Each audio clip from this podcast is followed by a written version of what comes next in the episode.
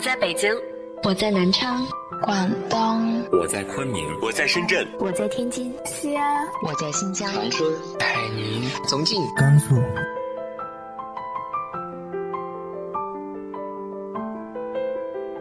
这里是 FM 幺八零八四，昨天的你的现在的未来，我是主播背着吉他的蝙蝠女侠。无论你在哪儿，这里都有我的温暖等你。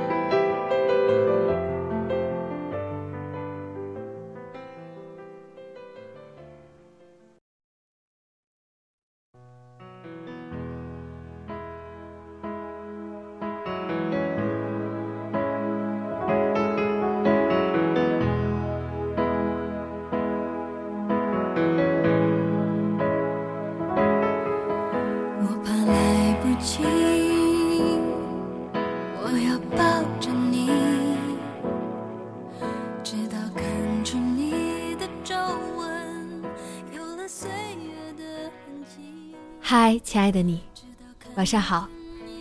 一百七十三期那期节目发起了寄明信片送祝福的征集活动，之后呢，我也挑选了十名听众来送出我的明信片。那我也是相继发了私信来联系大家，并且在微信公众号中也做了宣布。另外还有四名听众还没有给我回复你的地址。分别是曾小文、榴莲女给娃娃讲故事，果果我的芒果呢？好，这些都是他们的荔枝账号。那请这四位朋友在听到这期节目之后，尽快把你的姓名、地址、邮编，尽快的私信给我，这样我好寄明信片给你们呀。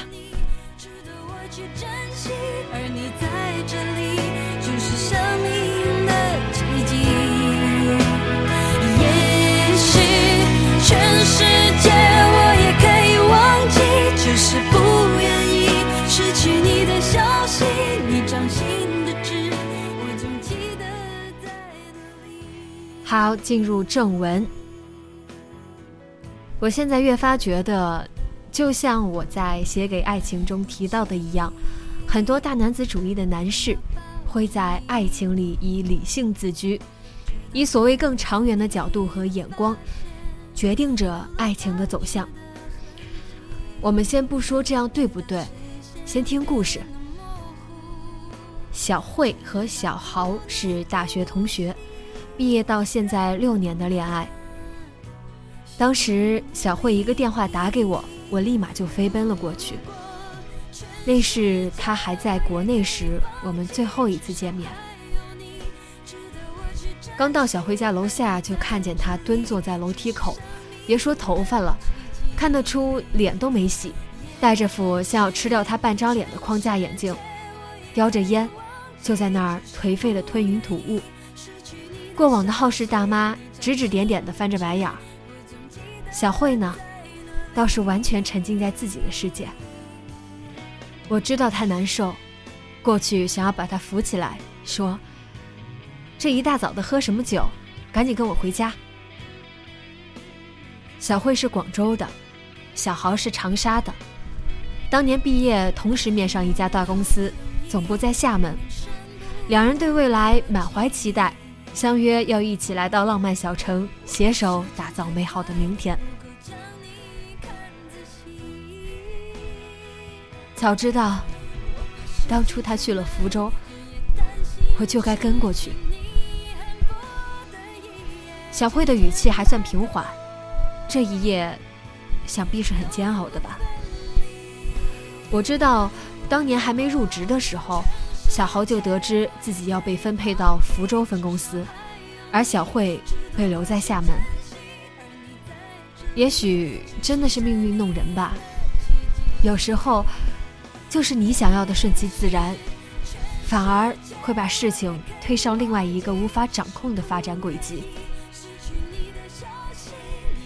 我把小慧扶回家，刚倒好热水回来，就看见她躺在沙发上，无声的抽泣着。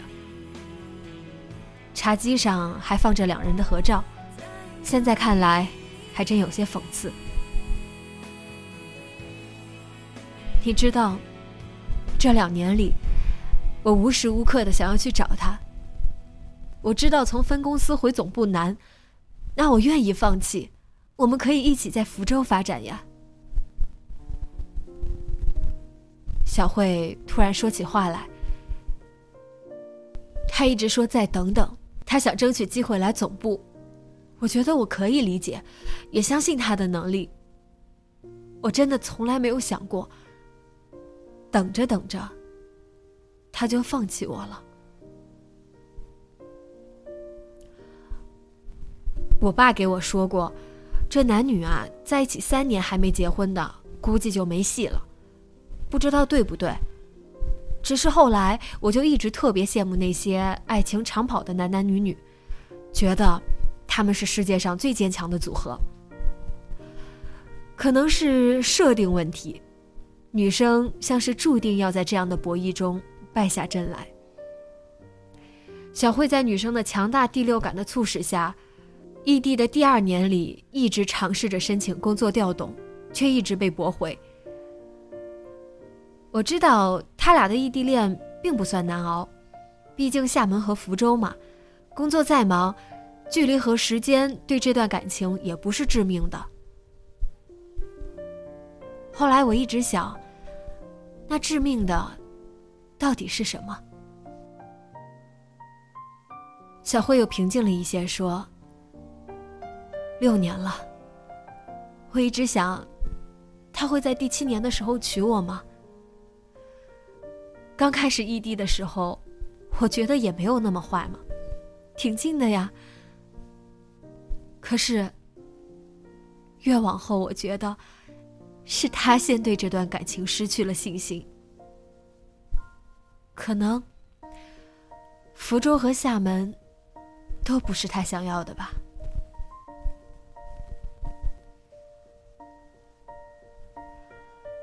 成年人的爱情，永远掺杂着太多。在我收到的邮件里，无论再复杂的校园恋情，我都觉得那是美好的。小慧和小豪是最典型的例子。我问小慧：“如果他提前告诉你了，你会和他去长沙吗？”人生如戏，就是这样。小慧。辞去了厦门的工作，一门心思想要去福州找小豪，却在昨天，才得知小豪早就申请了工作调动，回长沙。也就是在昨天，小慧的辞职报告提交了，小豪的调动申请通过了。他一直瞒着我，就是因为他觉得我不会。他觉得我不会，你知道吗？我们在一起的六年里，大大小小的事情基本上都是他做决定，我也习惯了由他来安排我们的生活。我的父母一直希望我能回广州，这他是知道的。我们一直说，在厦门是缓兵之计，以后可以慢慢说服我的父母。现在，他竟然要一个人先走了。没有任何的商量。小慧给我看了小豪给他发的短信，只有一句话，没有任何感情的一句话。我要回长沙了，可能真的不合适吧。我们分手吧。小慧突然有些激动。我愿意啊，为了他去哪儿我都愿意。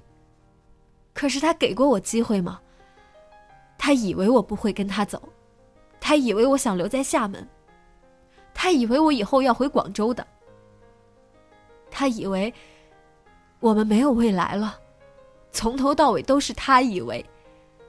他一个人对我们的以后做了所有的规划，最后都变成了他一个人的规划。都六年了，现在跟我说我们不合适。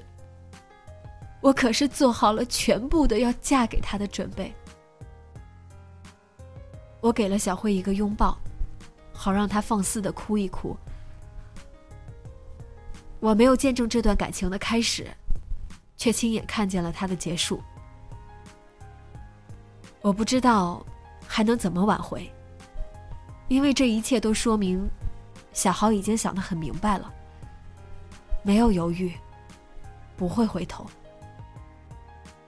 这里面甚至都没有对错，他们只是有自己的未来要去考虑。也许是一种责任吧，或者某种契约精神。这些放在小豪的个人发展面前，显得有些渺小了。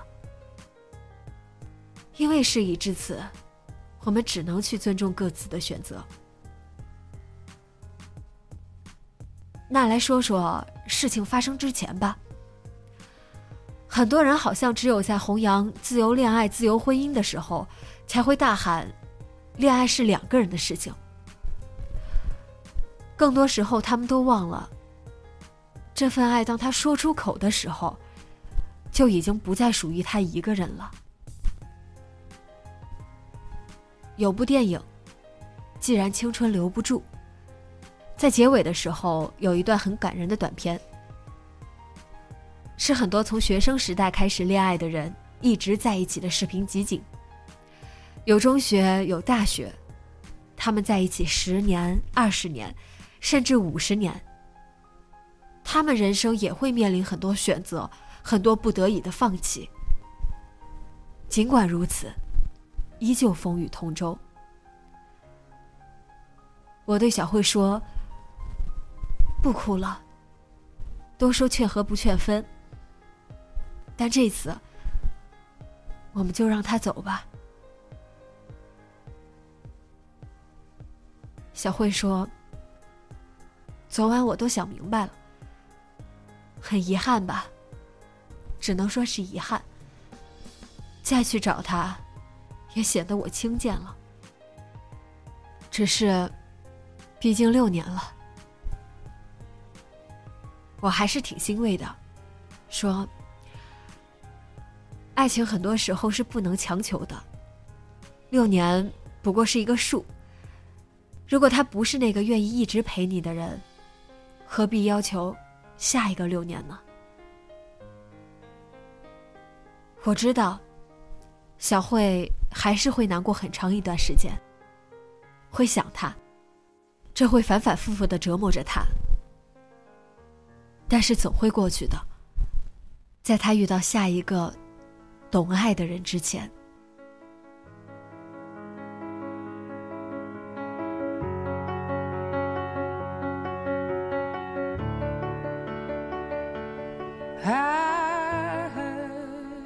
过了也就三个月吧，比我想象中的快很多。小慧要出国了，留学，继续深造。这个结局也很好，不是吗？我们都有自己想要的生活，如果不能所求相同，那只好祝你一路顺风。在接下来的人生里，总会遇到一个。和你一起去生活的人。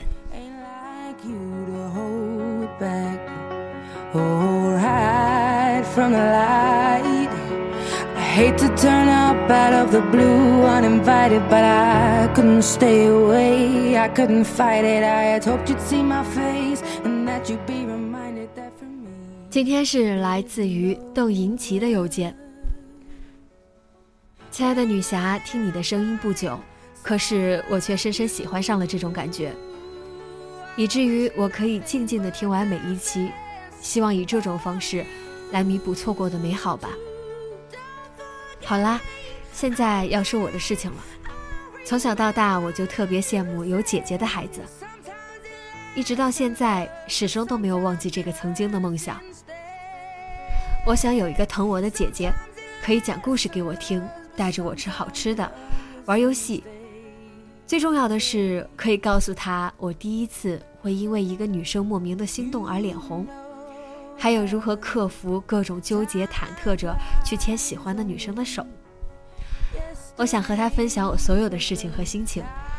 我一直相信缘分，可是我没想到有一天缘分会带给我一个姐姐，真的很开心。我们是前段时间聊天认识的。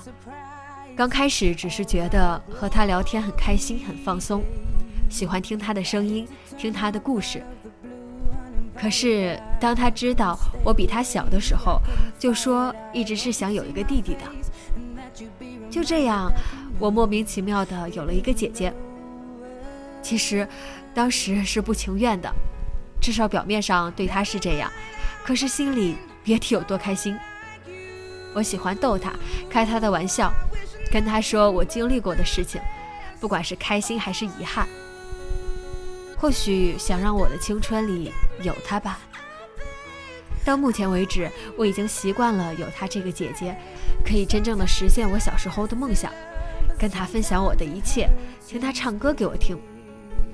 说到这里，她唱的歌真的很好听，可以带着我去看风景、吃小吃，做我的大琪姐，Forever Sister。当然还要祝福她一直幸福下去。昨天的时光都很美好，今天阳光依旧灿烂，未来的日子会越来越好。最后为大家送上他喜欢的歌曲《Someone Like You》，希望所有人都可以幸福平安，也希望女侠姐姐越来越漂亮，节目越来越火。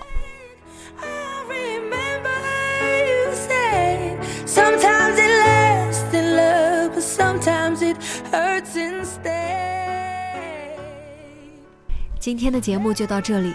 查询节目原文和背景音乐的话，可以关注微信公众号 FM Better Women。那么今晚做个好梦，晚安。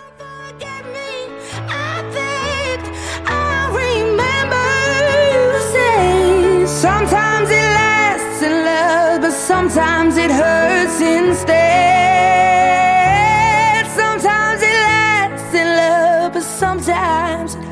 Wednesday.